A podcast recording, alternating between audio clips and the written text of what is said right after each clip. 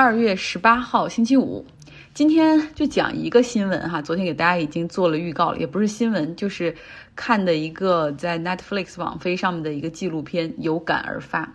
英文里面有个单词儿叫 conman，实际上是指那种诈骗惯犯。今天我们的主角就是这样一个在欧美约会网站上的去欺诈约会对象的一个惯犯，他搞庞氏骗局。这个人的名字叫做 Simon Levy，当然了，这不是他的真名。最近网飞和 Netflix 上线了一个纪录片，叫《Tender Swindler》。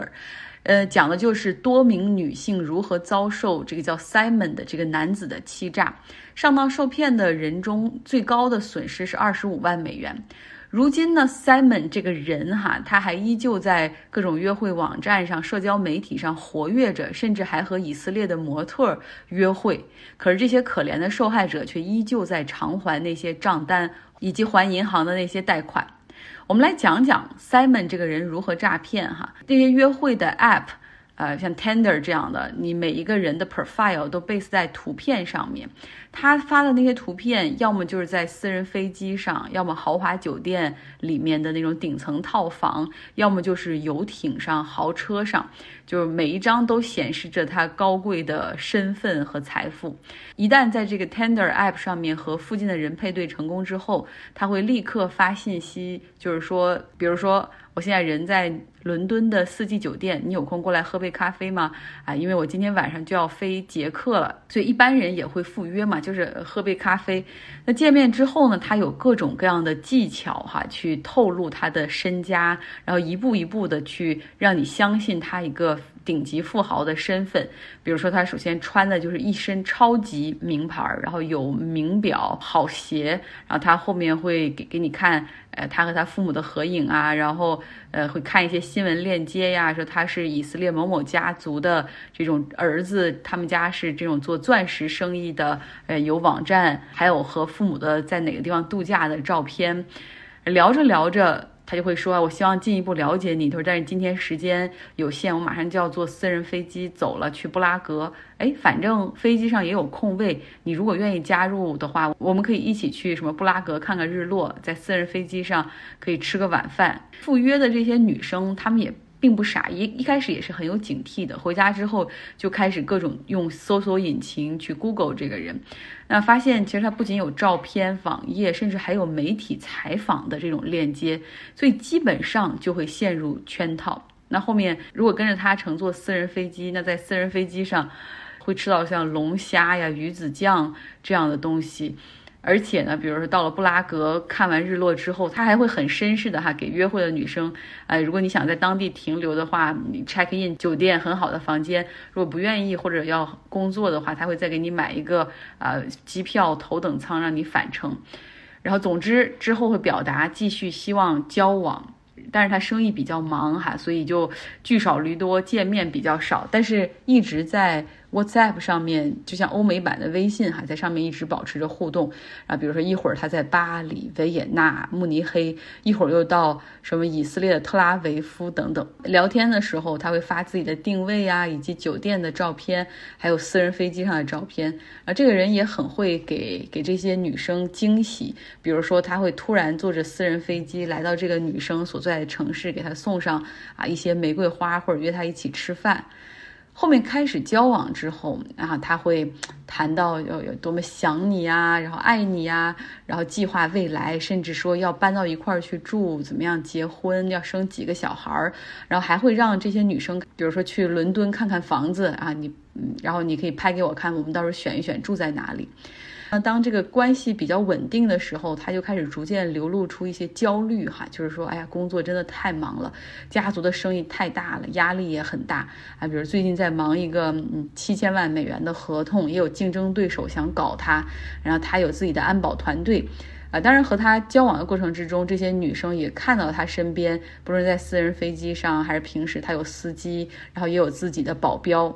他就会利用这种聚少离多，大部分通过网络通信，就会在 WhatsApp 上面会发一些信息，就是说完了，我的保镖在保护我的过程中被打伤，然后还有图有真相，有救护车，有，他保镖受伤的图片。接下来他就会说，我现在的处境比较危险。我的安保团队就是说，为什么我能一直被追查到，是因为我们的这种信用卡的信息已经被我的对手掌握了。说我现在没办法再用自己的信用卡，说你能不能够帮我就买机票，然后订酒店，然后甚至还会索要一些现金。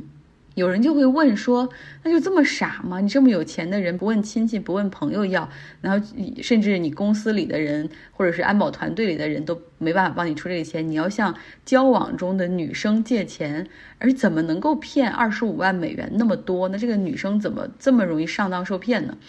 当这个约会的女生们稍稍有点察觉的时候，呃，会说自己这个卡已经已经两张卡都刷刷爆了，没有那么多钱的时候，这个 Simon 就会马上签一个支票，哈，把这个支票是寄给你也好，或者拍照片给你也好，然后让你看到说他给了一个远超过他管你借钱的金额，或者马上买一个啊这个头等舱的机票，然后接这个女生来和他见面，然后当面给他一些现金，然后甚至会。说你把我这块什么百达翡丽拿走吧，这十多万美元呢？嗯，有它你可能会会觉得放心一点。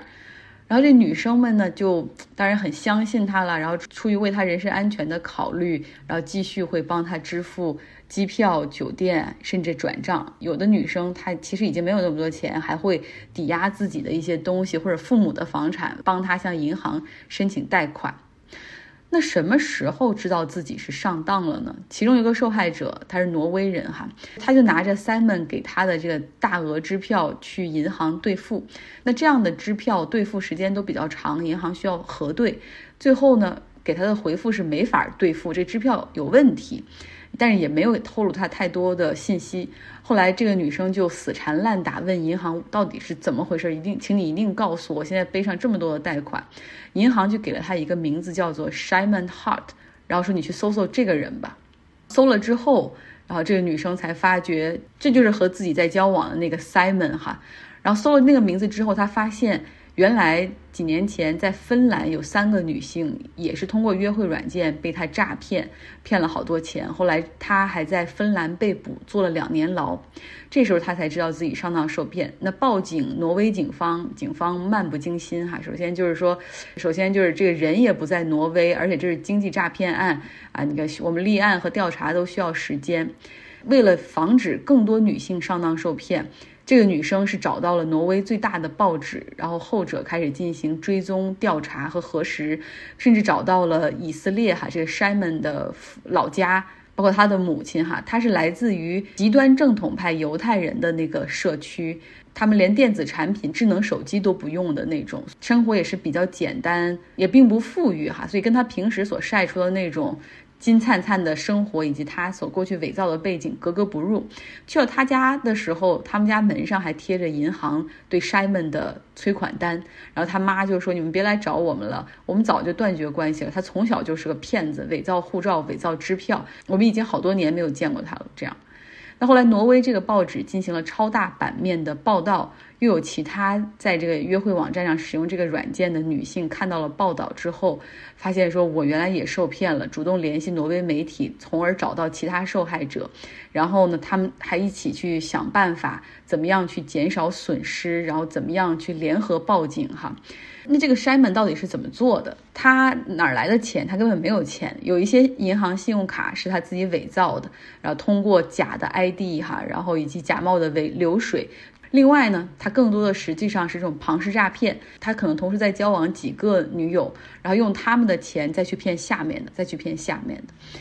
我和前两天采访我的那个斜杠青年公号的主编欣欣在聊这个事儿的时候，然后他还是这么说的：他说很佩服这个片中这三个女性可以勇敢的站出来发声，不论是接受媒体采访也好，还是在这个纪录片里面露脸讲述他们的经历。只有越多人看到，才会有越少的人受到这种杀猪盘的伤害哈。呃，其实不只是这种杀猪盘，还有很多其他电信诈骗的形式，骗子们的。骗术实际上是对人心理的一种把握。从底层看，不论是怎么骗，他们实际上是一个路数哈。同时也有数据显示，其实越是受过呃高等教育以及有好工作的这种白领，反而越容易上当。其实比较关注现在这些人的情况是怎么样的。那查了一下，上述的那些受骗的女性还在苦苦的还钱。呃，在网飞播了这个纪录片之后，他们的这种经历哈被更多人所知道，所以有人开始发起在 GoFundMe 就是那种众筹网站上去帮他们去筹钱。那那个诈骗犯 Shimon 呢，他在以色列后来被捕，坐了五个月的牢就放出来了。注意，这并不是因为他欺诈骗钱而被捕，而是因为他伪造护照，然后被以色列警方逮捕。后来因为表现比较好，所以五个月的时候就提前释放了。其实他所瞄准的这些受害者，大部分是在北欧，像有挪威的、瑞典、荷兰啊这些地方的受害者，还有芬兰哈，这些地方的不论是警察还是银行，最后都认定说，嗯，你们这些女生当时转钱的时候是自愿转账，如果你们要起诉的话，只能走民事诉讼。但是这个 Simon 因为他本人都不在这个国家，所以这个整个诉讼的过程会非常的漫长，你需要考虑清楚。这就是。为什么哈这个 Simon 到现在没有真正的因为他的欺诈被绳之以法？那 Simon 这个人他现在怎么样呢？他还活跃在社交媒体上和约会软件上，真的是就你脸皮越厚哈，现在名声越臭，他好像吃的越香。他继续在社交媒体上晒啊这种豪车、游艇、私人飞机，然后呢还跟这种以色列的模特约会，身边不乏美女。尤其是在 Netflix 这个纪录片出来之后，他甚至在自己的名字后面还加上了一个 Tender Swindler 这样的一个 title 哈，那就是怕别人不知道他是这里面的主角。他现在又在好莱坞找了一个经纪人，后者已经帮他策划出书、拍电影、卖版权，然后让他去做一个约会的那种 podcast 一个播客，讲怎么去搞定什么样类型的女生，有什么样的套路，然后另外还在为他。策划一个约会真人秀，所以这到底是一个什么时代哈？这个骗子扬名立万，可以继续靠这个赚钱，然后受害者苦苦还钱，还是网飞哈 Netflix 最近他也上线了另外一个女骗子的电影，就是一个年纪轻轻的女孩，父亲其实只不过是卡车司机，母亲是家庭主妇，然后他就骗到了几千万的贷款，然后有很多富豪愿意替他掏钱。后来他也是坐牢哈，然后不过一出狱就把自己的这个故事版权卖出来拍电影，网飞给了他三十二万美元。你看，就这样一个一个的示范效应，好像告诉那些骗子，就是可以在骗的这条路上越走越远。只要你能够成为顶级的 con，那个顶级的骗子，那你以后不管怎么样哈，把自己的故事。弄出来也好像可以继续赚钱，所以有时候觉得好莱坞这种文化，或者包括现在社交媒体给大家提供各种各样的平台去去猎奇，好像是给了骗子们一个最好的时代。好了，今天的节目就是这样，很轻松，对不对？然后没有什么新闻，那些该看的大家在其他平台上也看的差不多了。我们整理一下心情，好好过周末吧。